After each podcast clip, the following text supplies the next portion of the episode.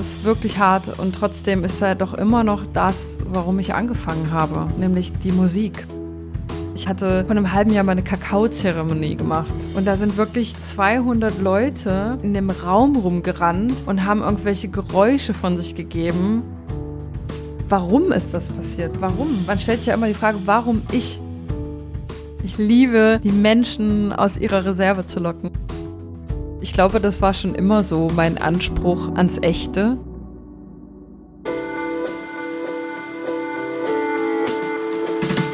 Nächste Haltestelle. Die Haltestelle, dein Podcast mit Deep Talk Garantie. Hallo, hi und herzlich willkommen an der Haltestelle. Wir sind Kira und Felix. Wir treffen Menschen an der Haltestelle aus ganz unterschiedlichen Kontexten und Bubbles und fragen sie, was sie denken und fühlen, glauben und bezweifeln. Und wir gehen dabei den Grundfragen des Lebens nach. Mal mit Witz und Leichtigkeit. Mal mit Schwere und Tiefgang. Und heute mit Carrie. Sie ist ausgebildete Jazz- und Popmusikerin an der Hochschule in Leipzig. Seit 2021 sorgt sie für ordentlich Wirbel in der Musikszene. Neben ihren eigenen Konzerten übernimmt sie immer wieder den Support für namenhafte andere KünstlerInnen. Seit Freitag ist ihre neue EP draußen und aktuell ist sie nominiert für den New Music Award. Und wer sich fragt, wie ihre Musik eigentlich klingt, beschrieben wird es als atmosphärisch beatlastiger Pop mit Hip-Hop und Garage sowie Elektroeinflüssen. Von wo kommst du denn gerade zu uns? Gedanklich gerade von, was ist das für ein langer Titel für, ein, für eine Soundbeschreibung einer Künstlerin? wow. Ja, ich fand's auch großartig. Wie würdest du es denn beschreiben? Ich weiß es nicht. Ich weiß es wirklich nicht. Ich überlege jedes Mal aufs Neue, immer wenn mir andere KünstlerInnen begegnen, die sagen, ja, ich mache Hyperpop, ich mache Trap und es ist so in einem oder zwei Wörtern irgendwie gesagt und dann bin ich so, okay, ich habe keine Ahnung, was ich mache. Ich weiß bloß, dass es irgendwie düster und deep ist, aber so richtig musikalisch das zu beschreiben, finde ich super schwer. Ich meine, am Ende geht's ja auch echt nicht um Label. Musik ist ja auch eine Reise, also ich finde es super cool und super spannend. Ich beobachte dich ja sozusagen schon ein paar Jahre und es ist mega cool, wie sich das auch immer weiterentwickelt. Ja, eben, also für mich ist es, glaube ich, nicht über die Musik definiert, also vielleicht schon für den einen oder anderen, aber für mich ist es eher über das Gefühl definiert. Mhm. Ja, düster und deep. Du released deine EP Dysthymia, die ist ja jetzt dann raus, seit dem 8. Dezember. Wie geht's dir damit? Ja, also ich habe vor ein paar Monaten entschieden, mal eine rein akustische EP zu machen. Also sprich, die EP ist nur Gesang und Klavier. Und das war für mich super essentiell als Künstlerin, weil ich so meine Songs beginne. Wenige Songs beginnen mit, dass wir ins Studio gehen und sagen, jetzt ähm, kreieren wir zusammen einen Song, sondern es ist ganz oft so, dass ich hier mein Zimmer zumache, mir Kerzen anmache und einfach in mich reinhöre und dann das Klavier und meine Seele sprechen lasse und dann gucke ich, was dabei rauskommt. Und deswegen war das für mich so wichtig. Und weil ich eben aus dem Gesang komme und nicht aus, ja, wie viele RapperInnen oder so, dass sie sagen, okay, wir packen heftig Autotune drauf. Na, also ich komme aus dem Gesang, ich habe Jazz studiert, für mich ist Stimme, seit ich sechs bin, ein super wichtiges Instrument. Deswegen war es okay, ich will mal was machen, wo es nochmal richtig runterbricht. Das macht es halt eben noch intimer und deswegen habe ich die EP auch Dysthymia genannt, also Depression übersetzt, weil es sehr, sehr intim ist und sensibel und sowieso das Thema für mich allgegenwärtig ist. Der Zeitpunkt, um zu releasen, war der so geplant oder ist es passiert? Also diese Schwere und all dieses Düstere jetzt zu droppen, ist ja schon hart. War das geplant, diese EP jetzt im Dezember, wo es dann doch relativ düster ist, zu releasen? Oder ist es einfach so passiert? Also du hast mal gesagt, dass du Wintermucke machst. Ja, deswegen release ich auch nur im Herbst und Winter tatsächlich. Ja. Also ähm, als wir meine EP im Mai rausgebracht haben, hat es mir schon ein bisschen mein Herz gebrochen, muss ich sagen. ähm, also es war schon wirklich für mich so die allerhöchste Eisenbahn. Also hätte ich sie im Juni rausbringen müssen, hätte ich gesagt, nee, dann verschieben wir das auf Herbst. Aber es war so, dass ich eben erst im Dezember letzten Jahres zu meinem jetzigen Label gekommen bin und deswegen braucht man natürlich viel Vorlauf, um zu planen und so weiter. Man muss ein bisschen Zeit lassen zwischen einzelnen Releases. Aber ja, auf jeden jeden Fall ist das immer so geplant, Herbst, Winter, ne? Mhm. Also, weil es macht keinen Sinn, im Juli einen Song rauszubringen, der Stockfinster heißt, zum Beispiel. Magst du noch kurz verraten, wer noch nicht reingehört hat, um was geht's denn eigentlich genau in, in deinen Songs? Ähm, ich würde sagen, um alles das, was schmerzt, all die Themen anzusprechen, die man in einem Smalltalk sich nicht traut anzusprechen, wo man eben mal zehn Minuten oder eher eine Stunde mehr braucht, um reinzukommen. Weil für mich wird es erst da auch interessant. Jeder Mensch wird für mich ab dem ersten Satz interessant, wo er mal so richtig von sich spricht und was gucken lässt. Mich interessiert das alles davor nicht oder was jemand arbeitet oder wie es dir oberflächlich geht. Da höre ich eigentlich gar nicht mehr, gar nicht mehr zu. Und ich glaube, das spiegelt sich auch in meiner Musik wieder, weswegen es natürlich auch Leute braucht, die tiefer gehen wollen. Ne? Also ich komme eben nicht in jede Playlist und auf jedem Radiosender, weil es eben nicht was für den Alltag ist ist nichts, was sich so schnell mal weghört, glaube ich. Inwiefern hilft dir die Musik dabei, mit diesem Schweren, das du auch thematisierst, umzugehen, mit dem Schwermütigen? Ich glaube, das bedingt sich miteinander. Also ich schreibe und in dem Moment mache ich eine Therapie und ich release die Mucke und in dem Moment merke ich, okay, ich brauche die Musik, um runterzukommen. Also ich weiß jetzt gar nicht mehr, was ich sagen wollte, aber ich glaube, das ist ein wirklich ein Fluss. Wenn ich dann wirklich eine kreative Zeit habe, dann merke ich richtig, wie es mir einerseits besser geht, aber andererseits auch schlechter. Also ich weiß nicht, ob ihr schon mal eine Art Therapie gemacht habt man denkt immer so, wenn man Therapie macht, und so ist es auch mit dem Songwriting, es wird besser erstmal, aber es wird erstmal schlechter, weil man sich natürlich Themen widmet, die, die man vielleicht erstmal so weggeschoben hat. Und wenn man dann in, ins Songwriting geht, wie ich jetzt bei Seitenstreifen über meinen Papa geschrieben habe, dann tut das erstmal richtig doll weh. Mhm. Aber jedes Mal, wenn ich jetzt den Song auf der Bühne spiele, dann wird es immer leichter, das Thema. Gibt es Phasen, wo du deine eigene Musik nicht hören kannst? Also weil das irgendwie zu krass schmerzhaft ist? Nee. Dafür ist es ja zu sehr ich. Das würde ja bedeuten, dass es mir auch schwerfällt, selbst zu reflektieren. Und dafür gehe ich immer zu sehr in die Vollen einfach. also ich gehe eigentlich immer direkt rein irgendwie. Es gibt immer, immer ein paar Menschen, die sagen, oh Gott, nicht, dass es dir zu nah ist. Und ich denke mir so, nein, ich will direkt reingehen, 100 Prozent. Lass mich weinen und lass uns weinen und lass uns so zusammen schmerzvoll leiden. Glaubst du, dass da deine Musik auch ähm, nicht nur für dich sozusagen, du sagst ja, dieser ganze Prozess von Entstehen ist so ein bisschen wie eine Therapie für dich, dass das auch für deine HörerInnen eine Therapie ist oder therapeutisch sein kann, sich dieser Musik so hinzugeben und sich da so reinzugeben und gemeinsam zu weinen, wie du zum Beispiel gerade beschrieben hast? Also es war nicht der Plan zu sagen, hey, ich will jetzt Musik machen äh, als Therapie für die Menschen. Das, das würde ich mir, glaube ich, nie, nie anmaßen.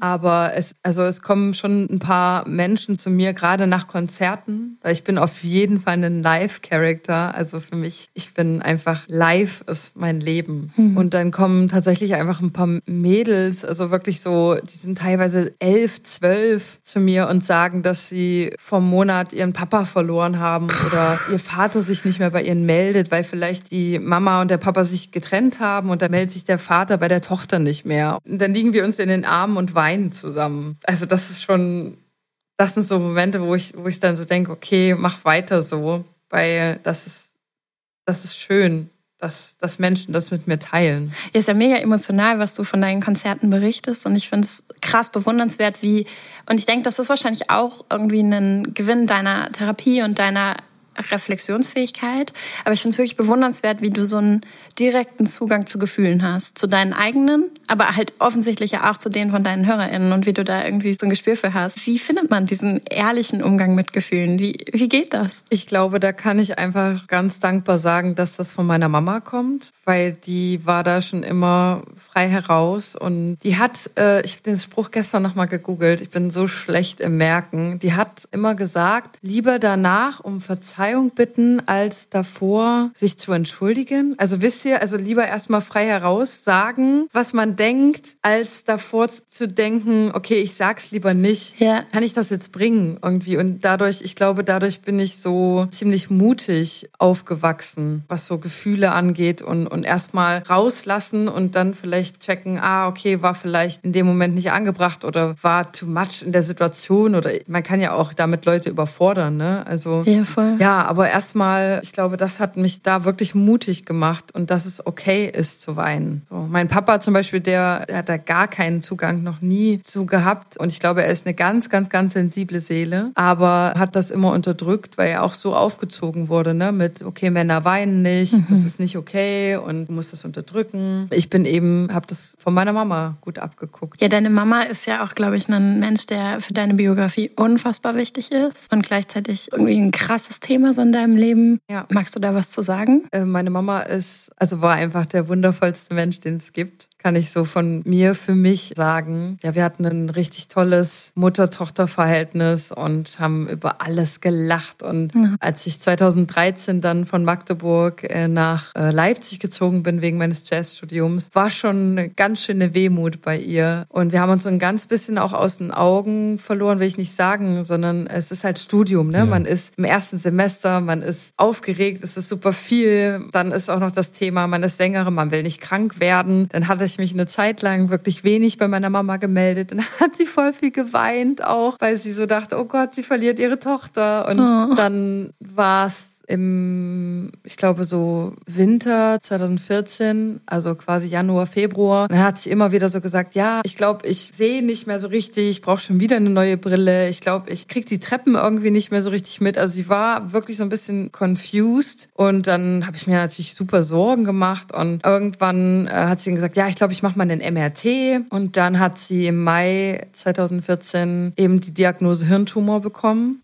Das war für mich so, okay, also was? Und meine Mama ist wirklich so ein Mensch gewesen, der hat gesagt, ich mache die Sachen sofort. Ne? Die schneiden mir den Kopf auf, holen das Ding raus und machen das wieder zu und dann ist die Sache erledigt. Also so ganz mhm. super pragmatisch so. Super pragmatisch irgendwie, aber eigentlich hat das auch nicht so richtig zu ihr gepasst, weil sie ja trotzdem super emotional war. Also ich war richtig verwirrt, als sie so das so von der Leber so sich geredet hat, ja, wir machen das jetzt und hat wirklich innerhalb von zwei Wochen, also von Diagnose bis zur OP, waren es zwei Wochen wow. äh, für einen Hirntumor der viereinhalb Zentimeter groß war. Ach du Sch Dann ist die OP schiefgegangen. Oh. War eine neunstündige OP und ähm, es hat nicht, also es hat nicht funktioniert, der Tumor ist raus, aber sie ist quasi danach ins Koma gefallen und ja, ist dann einen Monat später ins Wachkoma gefallen und lag einfach sehr lange dann im Wachkoma, also Augen auf, aber hat nicht, war einfach irgendwie schon ansprechbar ähm, und hat auch reagiert. Das ist ja noch das Schlimme, ne? Das glaube ich. Also sie war im Wachkoma und hat alles mitbekommen. Man sagt auch Locked-In-Syndrom dazu, falls euch das was sagt. Mhm. Ja, und das war für mich Katastrophe, weil ich, also meine Mama ist in meiner Familie die einzige Bezugsperson. Also zu meinem Papa hatte ich nie den Riesendraht und ich habe sonst niemanden. Ich habe keine Geschwister. Ich habe eine Cousine, die ist drogenabhängig. Ich habe einen Onkel, der lebt auf der Straße, der ist obdachlos. Also es ist Katastrophe in meiner Familie. Und deswegen war meine Mama schon immer mein einziger Halt. Und als der dann natürlich weggefallen ist, war das wirklich wahnsinnig. Und ich war 21. Boah, scheiße. Dann war quasi ein Jahr, lag sie im Wachkoma und irgendwann, so ein Jahr später, dazwischen war natürlich, also das ist jetzt natürlich die sehr Kurzversion. Und ein Jahr später kamen dann immer mehr Ärzte, die gesagt haben, ja, wir, da kommt nichts mehr. Also da wird nicht mehr viel was passieren. Und dann haben Ärzte zu uns gesagt, ja, wir könnten die Geräte abstellen. Also wir könnten das jetzt beenden. Ich war so, was? Wie? Also wenn man 100 Prozent ein Jahr lang jeden Tag gibt und guckt nach Methoden und richtig nach vorne geht und einfach nur sagt, wir schaffen das, wir holen dich nach Hause, du bist zwar komplett schwerst behindert, letzten Grades, also es, mehr geht nicht an Behinderung, aber wir schaffen das zusammen. Ich pflege dich bis an dein und mein Lebensende, wenn es sein muss. Also und dann kommen so Ärzte und sagen, ja, wir können das jetzt auch beenden. Also da kommen so ganz viele Fragen auf, wie was? Also ich kann, also sie hatte keine Patientenverfügung. Mhm. Können wir das machen? Ist das richtig? Will sie das? Was passiert danach? Also ich habe mich dann ja auch mit so vielen Fragen beschäftigt. So gibt es das Leben nach dem Tod? Mhm. Wo ist sie dann? Ist dann ihre Seele noch da? Also, oh, das war ultra anstrengend einfach. Und dann haben wir aber diesen Schritt getan. Und ähm, also einfach, weil mein Papa gesagt hat, ich schaffe das nicht, sie zu Hause zu pflegen. Und ich dann auch gesagt habe, okay, ich werde das nicht alleine machen. Na, dann kommen super viel Schuldgefühle auf. Man denkt sich, soll ich das doch machen? Und ich liebe sie doch. Und so viele Fragen sind auf einmal im Raum. Und vor einem Jahr hat man sich noch gefragt, welchen Käse esse ich lieber? Esse ich lieber, nehme ich heute den Erdbeer- oder den Himbeerjoghurt? Mhm. Und ein Jahr später sind solche mächtigen Fragen im Raum. Und dann haben wir eben, ja, und dann ist sie eingeschlafen und ja, dann kam super viel. Also dann war die Beerdigung, ich habe die Grabrede gehalten. Ich habe keine Ahnung, wie ich das geschafft habe. Bis heute weiß ich, ich habe am, am, Grab gesungen. Ach krass. Also ich habe keine Ahnung, wie das ging. Und dann ja, kamen eben diese Fragen auf, ne, diese ganzen, wo ist sie jetzt? Ja, und dann hatte ich auf einmal ganz viel Kontakt mit der Kirche und Gott. Und ich, ähm, was ich so vorher so, ja, ich, ich denke, da gibt's was danach. Und ich denke, da ist was, aber ich weiß nicht, ob ich das als Gott bezeichnen kann, ob ich das definieren kann als solches. Das so mal als ganz kurzer äh, Einblick zu meiner Mama. Bist du in der Zeit begleitet worden oder hast du das alles alleine machen müssen? Ich hatte damals einen Freund, zum Glück. Okay. Genau, der, der hat mich auch viel äh, ins ins Pflegeheim und so gefahren zu ihr und mich da zum Glück begleitet. Ne? Aber ich hatte auch ganz viele Freunde in der Zeit verloren, Krass. weil die mir dann eröffnet haben, hey, ich schaff das nicht, wenn du weinst. Das kann ich nicht. Krass. Ja, also die mich einfach nicht halten konnten. Und ich bin der Meinung, ich habe eigentlich in der Zeit gar nicht so viel geweint, weil ich sehr viel auch für meinen Papa da war. Also ich war quasi alleinerziehende Tochter, sage ich immer. Mhm. Und ich habe erst ganz viel danach geweint. Also zwei Jahre später habe ich erst gemerkt, okay, da ist ganz viel aufzuarbeiten. Mhm. Und trotzdem habe ich dann ganz viele Freundschaften gecuttet, die einfach mir eröffnet haben, hey, nee, das ist irgendwie, boah, das, das fühlt sich voll viel an irgendwie und ich schaffe das gar nicht. Ich dachte mir so, krass. Also, ich meine, ich habe doch viel zu tragen und dafür ist man noch füreinander da. Und seitdem ist für mich das Wort Freundschaft auch was super Wertvolles. Also, für mich wird man auch erst eine Freundin oder ein Freund, also nicht irgendwie nach einer Woche oder ein paar Monaten, bis ich zu jemandem sage, hey, wir sind befreundet. Das dauert echt eine ganze Weile. Bestenfalls hat man irgendwas schon durchlebt. Dann ist es so richtig fundiert für mich. Hat dich das dann auch erwachsen werden lassen? Also, das sind ja Erfahrungen und Entscheidungen, die man da durchlebt, die man nicht unbedingt in dem Alter durchleben sollte oder auch, wo sich eigentlich ganz andere Fragen stellen, als muss ich jetzt die Geräte abschalten oder nicht? Auf jeden Fall. Also ich hatte noch zwei Wochen, bevor Mama ins Wachkoma gefallen ist oder diese Diagnose bekommen habe, habe ich noch zu meinem damaligen Freund gesagt, hey, ich bin so glücklich, ich habe so ein schönes Leben, ich habe so eine wundervolle Kindheit gehabt. Ich habe Freunde, ich habe eine beste Freundin. Wir sind jetzt seit, waren damals seit acht Jahren zusammen. Mir geht's so gut. Ich habe mein Abi geschafft, obwohl ich mir nichts merken kann. Ich habe mein Jazzstudium begonnen. Also mir ging's so gut. Es war alles perfekt und ich habe noch so gesagt, das kann nicht sein. Irgendwas muss doch irgendwann mal in meinem Leben passieren, was das aufbricht. Und zwei Wochen später war das. Wow. Ich kann mich noch so krass daran erinnern. Ja. Hm, das ist jetzt vielleicht eine philosophische Frage, aber findest du, dass dieses Düstere im Leben, was du deutlich gemerkt hast, dass das irgendwie ein Teil von uns ist und ein Teil von dieser Welt ist und das einfach so annehmen und wie du vielleicht auch inkludieren in, in unser Schaffen, in unser Sein und Werden? Oder meinst du, das ist schon was, wogegen man auch äh, aufrebellieren soll und das ist so ein bisschen das, was das Leben eigentlich stört und gegen das Leben spricht? Weißt du, wie ich es meine? So ein bisschen? Ja, ich weiß voll, wie du es meinst und ich kann es nicht in irgendeine Richtung beantworten, weil das auch die Fragen sind, die ich mir stelle. Mhm. Nehme ich mich äh, den Sachen an oder also sind die gehören die dazu und packe ich die weg, ne? Es passiert was Schlimmes und trauere ich und lass es dann also lass es in mein Leben rein und aber irgendwann ist es dann so, dass es zu mir gehört oder muss ich die bearbeiten und wie inwieweit muss ich die bearbeiten? Mhm. Ist es irgendwann zu Ende bearbeitet und gedacht und gefühlt? Mhm. Ich habe keine Ahnung. Ich bin eher so ein Mensch, der sich da gerne reinfallen lässt.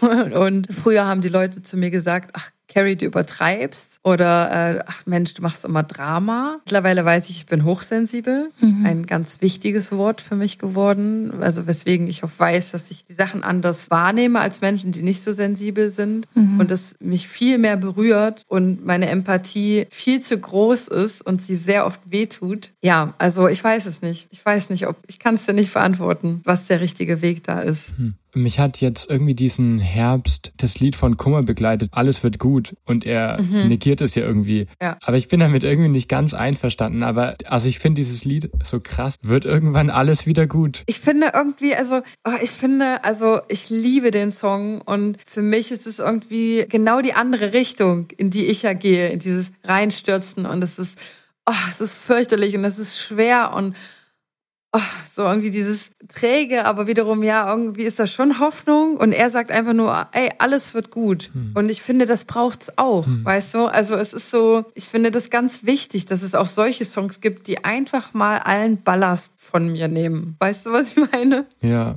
ja. Also irgendwo, irgendwo müssen die Dinge ja auch hin. Also ich frage mich manchmal, ob man nicht so eine gesellschaftliche Müllhalde auch irgendwo bräuchte, wo man die Dinge einfach irgendwo ablegen kann, wo man die Dinge, dass man sie dann nicht mehr mitnehmen muss. Ich meine, vielleicht sind sie trotzdem noch da, aber dass man irgendwo so einen Umgang findet. Ja. Und das, was du von deinen Konzerten berichtest, hört sich irgendwie so an, wo man dann die Dinge ablegen kann und irgendwie auch befreiter wieder gehen kann und sagt, okay, da jetzt auf der Stage oder irgendwo an dem Raum lasse ich die Dinge jetzt liegen und kann irgendwie befreiter wieder gehen und ist ein bisschen sowas wie Psychohygiene vielleicht auch. Also es gibt ja so, ich hatte mal einen Podcast gemacht mit Victoria Dressel und sie macht so emotional releases. Ich weiß nicht, ob du das kennst. Nee. Sowas ist halt voll schön. Also da kommen halt ganz viele Menschen hin, die sagen, hey, ich habe seit Jahren nicht geweint und aber eigentlich müsste ich doch mal geweint haben. Hm. Also es gibt ja Menschen, die haben zehn Jahre oder so nicht geweint. Das ist ja für mich unvorstellbar, weil ich bin so, wenn ich mal einen Monat nicht geweint habe, denke ich so, okay, krass, ja. Und da gibt es Menschen, die haben zehn Jahre nicht geweint. Ich habe auch jemand, ich kenne auch jemanden, der hat mir letztes erzählt, ja, bestimmt sechs, sieben Jahre. Wow. Und ich so,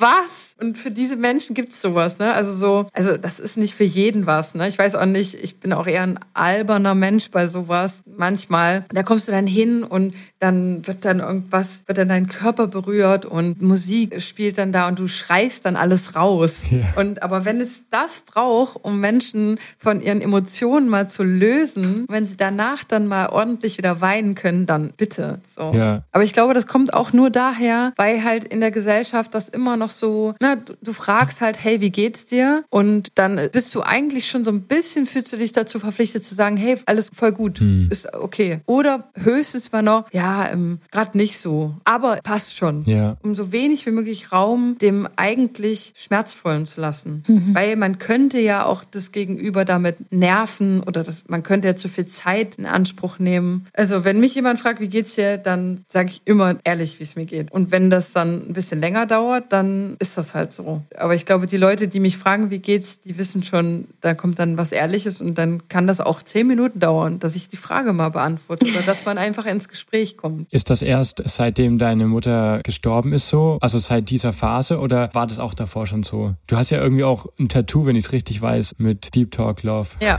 Genau, ich glaube, das war schon immer so mein Anspruch ans Echte. Hm. Das war schon immer so, würde ich schon sagen. Aber natürlich durch solche, solche Ereignisse, also danach waren ja noch ganz andere Ereignisse. Mein bester Freund, der wäre auch fast ums Leben gekommen, der hat jetzt eine Bänderniere drin. Da sind so viele Sachen passiert. Oder ich habe meinen jetzigen Freund kennengelernt, mit dem ich jetzt schon wieder fünf, fünfeinhalb Jahre zusammen bin. Und wir haben uns kennengelernt und sein Vater ist so ein Jahr später verstorben. Also es ist so ab dem Moment, Moment, wo meine Mama verstorben ist, jedes Jahr ist irgendwas riesengroßes passiert. Krass. Und das macht natürlich was mit einem. Also ja. das lässt einen natürlich auf das, auf das Wichtige stürzen und viele Sachen klein werden. Du hast gesagt, du weißt nicht, ob du es Gott nennen sollst oder so, aber dass du irgendwie denkst, irgendwas ist da. Ja. Bist du sauer auf dieses irgendwas, dass dich in diesen kurzen Lebensjahren quasi schon so viele Schicksalsschläge getroffen haben wie andere in einem ganzen Leben, wenn überhaupt? Mhm, ich glaube, dass für mich nicht so ein eines Ding ist oder eine Säule oder ein, mhm. eine Figur oder so, kann ich nicht auf das sauer sein, sondern es ist,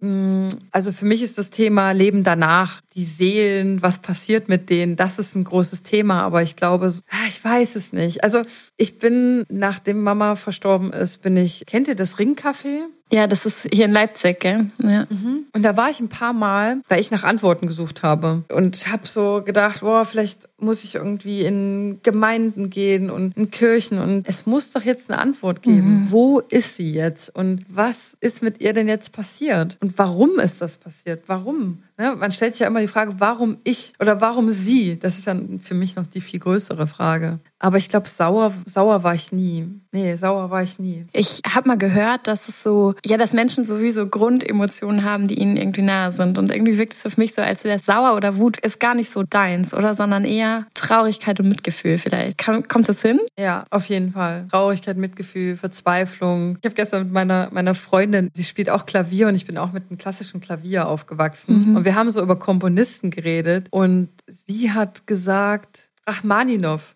Ich weiß nicht, inwieweit ihr in der klassischen Musik so also drin seid. Gar nicht, ne? Nee, ich bin leider so richtig Arbeiterkind. Ich kenne ihn nur vom Namen. Popkultur, die kenne ich. Das ist auch das Wichtige. Aber auf jeden Fall Rachmaninov ist so ein sehr, äh, da geht's so richtig wütend schon los und dann geht's so runter und dann geht's aber sehr schnell wieder wütend weiter. Und ich war so, oh, das ist so viel zu viel. Ich bin dann eher so ein Beethoven-Typ irgendwie, der dann so, so richtig in die Trauer stürzt. Mhm. Genau, und deswegen hatte ich das gerade daran erinnert, dass wir auch darüber gestern geredet haben. Mich bewegt es voll, wie Musik irgendwie bei dir so eine richtige Sprache ist. Finde ich richtig krass. Irgendwie, das verbindet bei dir so Tiefe und Gefühl und Leben aber auch. Bewegt mich irgendwie, das ist cool. Und das ist so schön, wenn man das deiner Musik halt auch anmerkt. Also schon bevor wir uns jetzt so unterhalten haben, ich habe deine Musik oft und gerne gehört und die spricht halt so viel und äh, bewegt so viel in einem. Das ist echt eine Gabe und das ist richtig bewegend. Ich frage mich immer, wie entstehen dann die Songs? Stehst du auf und hast irgendwie so ein Gewicht in der Magengrube und sagst, komm, jetzt setze ich mich ans Klavier und nehme die Songs auf oder also spiel die irgendwie ein oder dann kommen Textfetzen oder wie entsteht sowas? Wie fühlst du dem nach, um das dann irgendwo auf Papier zu bringen? Mm, das ist super unterschiedlich. Also es gibt Tage, da setze ich mich ans Klavier und versuche mich in diese düstere Stimmung zu setzen. Hatte aber davor vielleicht ähm, einen super schönen Tag und habe gelacht und es war total toll und habe mir aber gesagt, hey, heute Nachmittag setze ich mich nochmal drei Stunden ans Klavier und mache Songwriting. Und dann merke ich aber, ich komme überhaupt nicht in diese Stimmung. Hm. Das gibt's ja auch. Ich bin ja nicht nur ein komplett depressiver Mensch. Ne? Ich habe ja auch Spaß im Leben, auch wenn man das mir vielleicht in meinen Songs erstmal nicht anhört. also das, das gibt's auch. Und manchmal ist es einfach so ein Gefühl, vielleicht bin ich auf einem Konzert und das ist ein Song, der mich so emotional gecatcht hat. Und dann gab es auch schon Momente, wo ich dann vom Konzert aus nach Hause gegangen bin, also während des Konzerts, obwohl ich Geld bezahlt habe und den Künstler weitersehen wollte und bin aber dann in der Mitte nach Hause gegangen, weil mich dieser Song so gecatcht hat und ich dann so eine Idee hatte und dachte mir, oh Gott, ich muss sofort ans Klavier und muss die aufnehmen. Manchmal muss ich nur einen Song hören und ich bin so tief drin. Hm. Es ist wirklich, also von den Emotionen leiten lassen. Und ganz wichtig beim Songwriting, man muss den Moment catchen. Ich habe das so oft schon gehabt, dass ich dann einen Song angefangen habe und dann hatte ich aber 19 Uhr einen Termin oder ein Freunde-Date und dann war es aber 18.30 Uhr und ich war so, oh Gott, ich muss mich noch fertig machen. Und eigentlich bin ich so drin, und ich hätte den Termin absagen müssen, damit es diesen Flow nicht zerstört. Du kommst da nie wieder rein in dieses erste Gefühl, wenn du einen Song anfängst, warum du den anfängst. Wie verlängert man sowas? Also, äh, wenn du das jetzt schreibst, du spielst ja mit anderen MusikerInnen dann auch noch. Wie verlängerst du, also wie gibst du so dieses Gefühl, diesen Vibe dann weiter? Also, wenn der fertig ist und im Studio eingesungen ist und fertig produziert, dann, also während ich das einsinge, kommen für mich dann schon so Bilder, ne? also Musikvideo, Bilder. Oh mein Gott, und das müssen wir dort aufnehmen und dann bespreche ich das mit meinem Kameramann und ich habe das Gefühl, ne, es gibt visuelle Menschen, es gibt audiovisuelle. Also es gibt so verschiedene Menschen, worüber sie Gefühle aufnehmen können. Manche lesen einen Text und sagen, boah, das hat mich so gecatcht. Ich bin ein sehr visueller Mensch, kann was anschauen und kann das fühlen. Hm. Also nicht, wie sich die Pflanze fühlt, aber wenn etwas ästhetisch ist oder miteinander harmoniert und bestenfalls noch mit einem Song zusammen, dass ich ein Video sehe und das harmoniert mit dem Song, das ist für mich das Allerschönste. Und das versuche ich immer zu schaffen. Also dieses Projekt ist für mich Kunst. Ja. Egal, ob ich einen Post schreibe oder also auf der Bühne agiere. Es ist alles ein roter Faden und hm. eine Energie. Und das will ich auch. Ich glaube, die Menschen spüren das dass es eben nicht mal mit einem Post vielleicht abbricht, der so ein bisschen me, myself and I mäßig ist oder mhm. heute hier, das war mein Tag und hier habe ich Kaffee getrunken. Niemals. Also lieber poste ich dann nicht, als dann zu sagen, hier seht ihr mich beim Kaffee trinken oder so. Ja. Das zieht sich irgendwie so ein bisschen durch das Projekt. Und ich glaube, das macht es, das lässt die Menschen das spüren, diese, diese Energie. Für dich ist das ja alles Kunst und so ein Gesamtkunstwerk. Und würdest du sagen, dass das in dem Sinne auch was Spirituelles sozusagen ist? Also dieses Schaffen und sich irgendwie so, so ein neues Ganzes zu kreieren und so eine Gefühlswelt vielleicht auch zu eröffnen oder so? Ja, irgendwie schon, ne? Also ich weiß nicht, wie spirituell ich bin. Ich glaube schon, dass ich sehr spirituell bin, aber na, wiederum bin ich auch so bei manchen, ich hatte vor einem halben Jahr mal eine Kakaozeremonie gemacht und da sind wirklich dann 200 Leute nach einer Stunde in dem Raum rumgerannt und haben irgendwelche Geräusche von sich gegeben. Also das war für mich so, nee, das bin ich nicht. Das kann, das kann ich nicht. Ich fühle das nicht. Äh, aber vielleicht auch, vielleicht auch, weil ich eher meine Emotionen dann in so einem Gespräch wiedergebe. Ich bin super extrovertiert. Also ich brauche dann nicht diesen, okay, jetzt kann ich mich mal befreien, weil ich bin eigentlich ein sehr freier Mensch und mache dann auch Sachen, die Leute vielleicht nicht machen irgendwie äh, auf der Straße oder wenn ich hüpfen will, dann hüpfe ich. So, das ist mir egal, so was Leute da über mich denken. Deswegen, ich glaube, das brauchte ich nicht. Und ich habe dann halt, während alle um mich drumherum 200 Menschen irgendwelche großen Posen gemacht haben und wirklich laut geschrien haben, habe ich mir Kopfhörer aufgesetzt und habe Tagebuch geschrieben. also und trotzdem glaube ich, dass Musik schon spirituell ist. Inwieweit man das halt natürlich ausführt, aber Selbstreflexion kommt immer. Irgendwann kommst du schon an so einen spirituellen Punkt. Also, und du philosophierst weiter. Ich glaube, die Grenzen sind flüssig. Hm.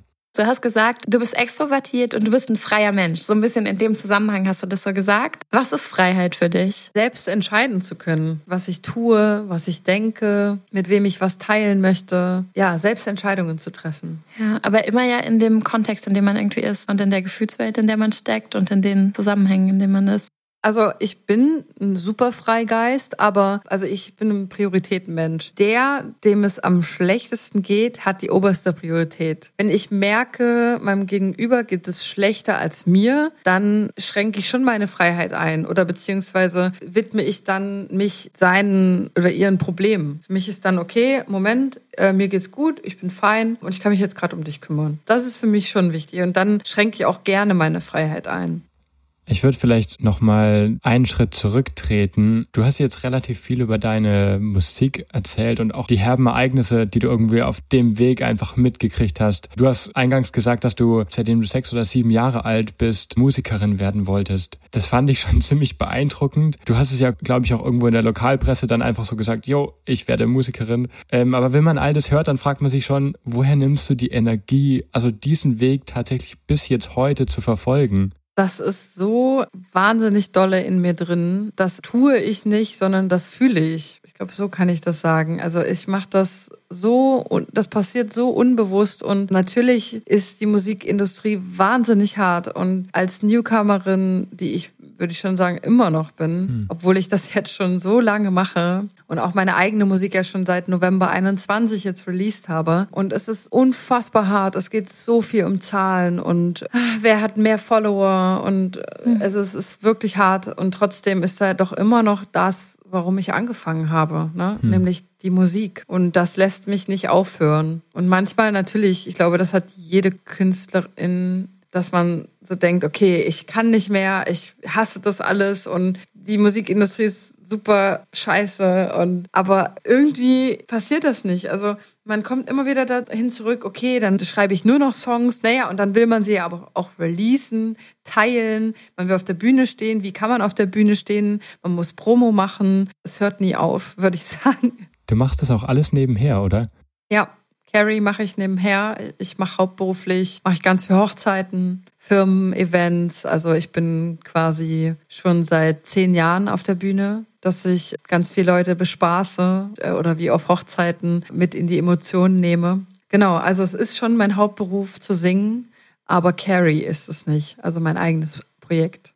Kannst du deinem Anspruch an Musik und diesem, du hast mal gesagt, deinen Anspruch ans Echte vorhin, kannst du dem auch gerecht werden in dem, sag ich mal, Job, den du mit Musik machst? Oder ist das eher manchmal so eine Zerrissenheit? Tatsächlich klappt das ganz gut. Natürlich wächst man mit den Aufgaben und mit der Zeit und mit jedem erneuten Gig wird es besser. Mittlerweile schaffe ich es, egal auf welchem Event ich bin und egal wie wenig Alkohol geflossen ist und wie stiff die Leute sind. Also ich spiele ja auch auf vielen Bällen. Das bedeutet, dass dann alle ganz schick angezogen sind und keiner will irgendwas falsch machen und äh, ja nicht ähm, zu extrovertiert sein und sehr schick. Ne? Von innen und außen sind die Leute.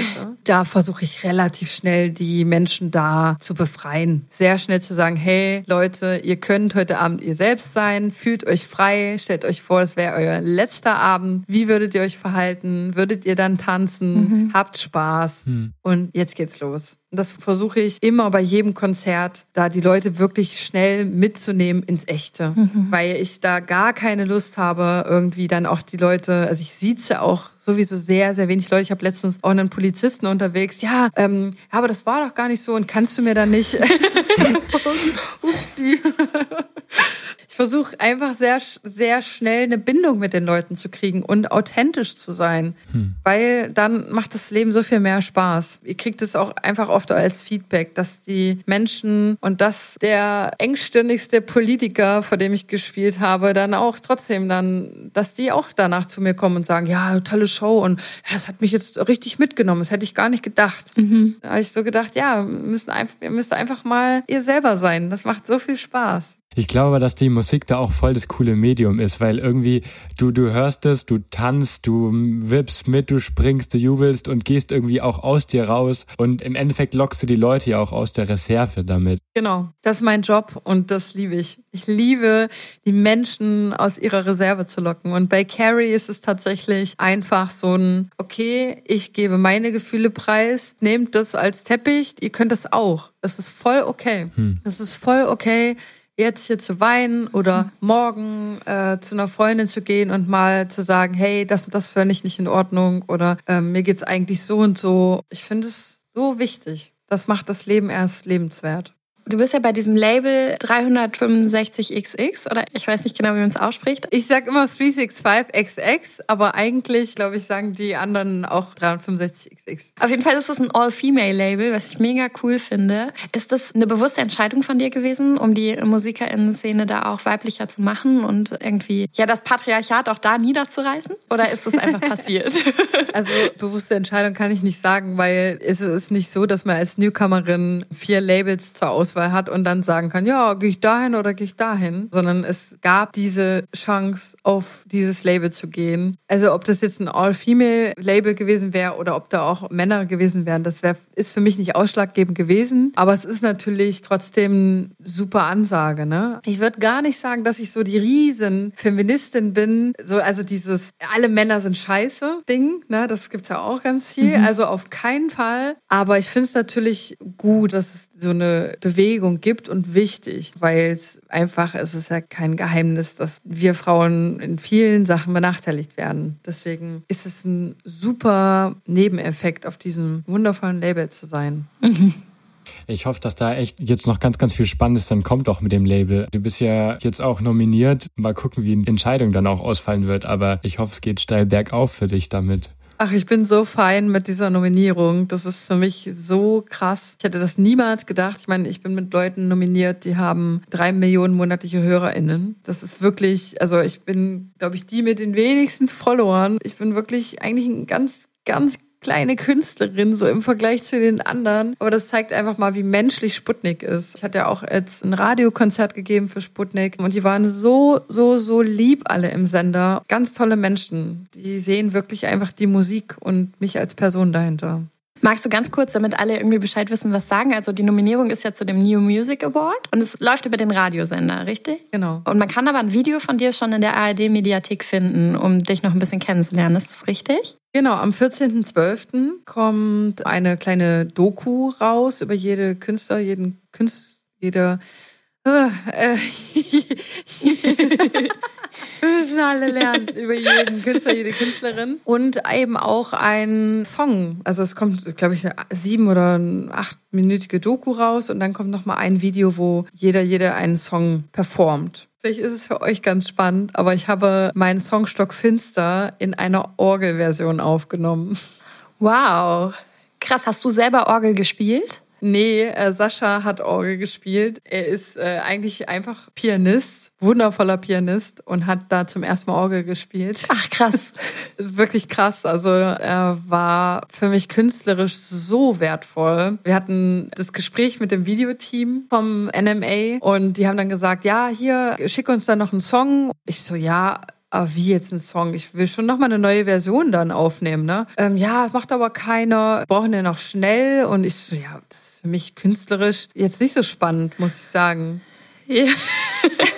Also einfach nur den Song, also einfach mich noch mal hinzustellen von einem Mikro und den Song aufzunehmen. Nee. Und dann habe ich so gesagt, ja, wo könnte man das, in welcher Location? Ich brauche was Erhabenes, Großes. Und dann sagt Lina, meine Labelchefin, ja, Kirche. Ja, okay. Und dann machen wir, wir machen eine Orgelversion. Und sie so, ähm, okay. Ich so, ich habe keine Ahnung, wie das klingen soll, aber wir machen eine Orgelversion. Und dann, dann haben wir da das Videoteam eben jetzt eine Kirche rausgesucht. Wir haben jetzt hier vorne im, in der katholischen Kirche die Aufnahmen schon gemacht. Nee, in der Propstei. Ja, genau, genau. Boah, wie cool. Also da haben wir jetzt den Sound aufgenommen und waren quasi ab 19 Uhr alleine in dieser Kirche. Das war total strange. Ich bin so happy. Es wird so schön. Boah, ich bin voll gespannt. Cool. Krass, ich bin richtig neugierig. Ich freue mich richtig darauf. Könnt ihr sein. Ich glaube, langsam geht's zum Ende, aber das würde mich trotzdem noch interessieren, weil äh, du hast ja jetzt auch Stockfinster ausgewählt und ich habe so ein bisschen durch Instagram und so erfahren, dass Dunkelheit und Licht, dass das so irgendwie große Bedeutung für dich hat und irgendwie schon seit du klein bist zum Beispiel, du nicht im Dunkeln gut schlafen konntest und lange das Licht angelassen hast. Ja. Du hast uns vorhin verraten, dass du auch jetzt für den Podcast dir eine Kerze hier hingestellt hast, um es so ein bisschen wohlig und schön zu machen. Und ist das so dein großes Thema? Auf jeden Fall. Also ich finde Dunkelheit, oh, wenn ich dieses Wort schon sage, dann sackt's in mir so zusammen. Also es macht einerseits natürlich was mit mir, weil die Musik in der Dunkelheit super funktioniert. Und wenn ich ein Konzert gebe, dann ist die Anweisung an den Lichttechniker viel Backlight, sehr dunkel und mystisch, viel Haze auf der Bühne. Das macht natürlich eine Stimmung aus. Aber so privat ist für mich die allergrößte Horrorvorstellung zum Beispiel so alleine in einem dunklen Wald zu sein. Hm. Das würde ich nicht für eine Million Euro machen. Niemals. Wenn ich irgendwo alleine im Hotel schlafe, dann habe ich, schlafe ich immer noch mit Licht. Also zu Hause nicht. So, hier scheint auch die Straßenlaterne rein und so. Aber wenn ich im Hotel schlafe, ist die ganze Nacht das Licht an. Und ich habe gar keine Lust darauf. Also es ist nicht so, dass ich das feiere. Aber ich, ich krieg das, ich kann das nicht irgendwie. Es ist so, ich finde es so gruselig einfach. Ich weiß nicht. Macht das schon, dass ich das Licht ausmache, aber es kommt dann sofort so eine Panik in mir hoch. Mhm. Und eine richtig kindliche Panik. Kann dein Freund damit umgehen? Naja, also wenn er da ist, schlafen wir natürlich nicht mit Licht, weil dann ist ja jemand da. Aber so, ja, der ist der Beste. Der ist der Beste. Ja. Schön. Wenn du jetzt alt und grau und runzlig bist, mit 80 Jahren im Schaukelstuhl sitzt und auf dein Leben zurückschaust, was würdest du sagen, hat dein Leben zu einem erfüllten Leben gemacht? Boah, so eine fette Frage hier nochmal zum Schluss. Das sind echt so die essentiellen Fragen, die ich mir gerade stelle. Würde ich jetzt gerade wissen, dass ich, oder würde ich, würde ich das Gefühl haben, von wie ich in 40 Jahren bin, glaube ich, würde ich nur noch für mich Musik machen. Das klingt total hart, aber also dann würde ich nicht mehr so Musik machen, dass ich, dass ich halt diese ganze Musikindustrie nicht mehr im Nacken habe, Mhm. sondern dann würde ich wahrscheinlich einfach jetzt losziehen mit meinem Freund in einem Van und die Welt bereisen und ganz, ganz, ganz, ganz viel in der Natur sein. Hm. Tolle Luft atmen und ganz viel in irgendwelchen Bächen baden. Aber ich würde nicht jeden Tag so hasseln, wie ich es gerade tue. Ja, es nimmt einfach sehr viel Zeit in Anspruch. Und ich mache ja, wenn man es hart nimmt, und ich weiß, das will niemand hören, aber ich mache vielleicht 5% Musik. Und 95 Prozent ist es Computer und äh, Handy und Social Media und Mails beantworten. Und das klingt alles immer so wundervoll, wie eine, eine riesen Wolke, auf der man schwebt als Künstlerin. Aber die richtige Welt sieht einfach sehr organisatorisch aus, die Künstlerwelt. Mhm. Also und ich glaube, dann würde ich einfach mich noch mehr der Musik hingeben und noch mehr einfach am Klavier sitzen. Aber das Problem ist einfach, dann hört es einfach niemand und man will ja auch das releasen und, und, und das teilen. Ich glaube, ähm, viele MusikerInnen sind auch bettelarm gestorben und wurden danach erst so richtig berühmt. Ja. Das ist vielleicht nicht unbedingt ein Trost, aber es ist doch dann die Wahrheit bei vielen so gewesen. Wo wir wieder bei dem Leben nach dem Tod wären. Ja. Ob ich das dann noch mitbekommen würde. Glaubst du das? So einfach so völlig kindlich naiv ähm, einfach mal antworten. Kannst du dir das vorstellen, dass du das mitbekommen würdest, was mit deiner Musik passiert, wenn du irgendwann mal nicht mehr bist? Kennt ihr den Film Ghost? Boah, ich habe den glaube ich nicht gesehen, nee. Müsst ihr euch mal anschauen. Das ist ein unfassbar trauriger Film mit Demi Moore und Patrick Swayze. In dem Film geht es darum, dass sie Andersrum, er stirbt bei einem Autounfall und sie äh, sieht ihn nicht und er erlangt aber irgendwann immer mehr so eine Kraft, dass er so Sachen umstoßen kann mit seinem Finger. Und irgendwann denkt sie sich, hä, also wir haben das ja auch ganz oft im Alltag, dass wir so denken, das war aber jetzt komisch. Was, was war das irgendwie? Und wenn man ein bisschen spirituell so denkt, kann man sich schon so denken, okay, hm, war das jetzt vielleicht irgendwie jemand, der schon tot ist oder so? Ne? Also darum geht's in dem Film. Und deswegen, aufgrund dieses Films, kann ich mir das schon vorstellen. Ich finde es super spannend, wie bei dir so Kunst generell einfach voll der spirituelle Zugang ist. Weil wenn du jetzt auch sagst, so der Film hat dich irgendwie dazu gebracht, das ist ja auch wieder ein Kunst, so ein Film und richtig, richtig cool. Also es inspiriert mich sehr. Wir treffen ja hier im Podcast Menschen und fragen sie so ein bisschen oder reden mit ihnen über die Grundfragen des Lebens. Und jetzt noch eine ganz abschließende Frage an dich, die wir dann noch einfach so stehen lassen würden. Gibt es bei dir momentan in der Lebensphase, in der du bist, gerade so eine Grundfrage des Lebens oder so eine Sinnfrage, die du dir stellst, wo du vielleicht auch gar keine Antwort drauf hast? Oder bist du gerade völlig fein mit deiner ganzen Gedankenwelt, sag ich mal? Ich glaube, die beiden Fragen, die ihr mir gestellt habt, sind schon zwei ganz wichtige Grundfragen, nämlich wann ist fertig getrauert oder nehme ich mich Sachen an und sind sie jetzt so oder muss ich sie bearbeiten? Wie weit muss ich sie bearbeiten? Das ist eine unfassbar essentielle Frage, mhm. gerade für mich als Mensch, der sich eben sehr gerne in diese Sachen auch reinbegibt, in diesen Schmerz und eben auch die Frage, was erwarte ich von meinem Leben? Also ne, diese Schaukelstuhlfrage, worauf will ich zurückblicken? Mhm. Mensch, Carrie, danke. Also ich nehme echt viel aus dem Gespräch mit und könnte noch ganz lange weiterreden. Ich finde, du bist so eine richtige Botschafterin für das Echte und das Gefühlige. Das oh. nimmst du mit in dieses Gespräch. Das nimmst du mit in deine Musik und das, also das, bei mir kommt das voll an und dafür danke ich dir voll. Danke wirklich, dass du heute hier warst an der Haltestelle. Wir wünschen dir noch einen schönen Tag. Ich glaube, da kommt schon dein Bus. Dann noch eine gute Reise euch. Danke. Ciao.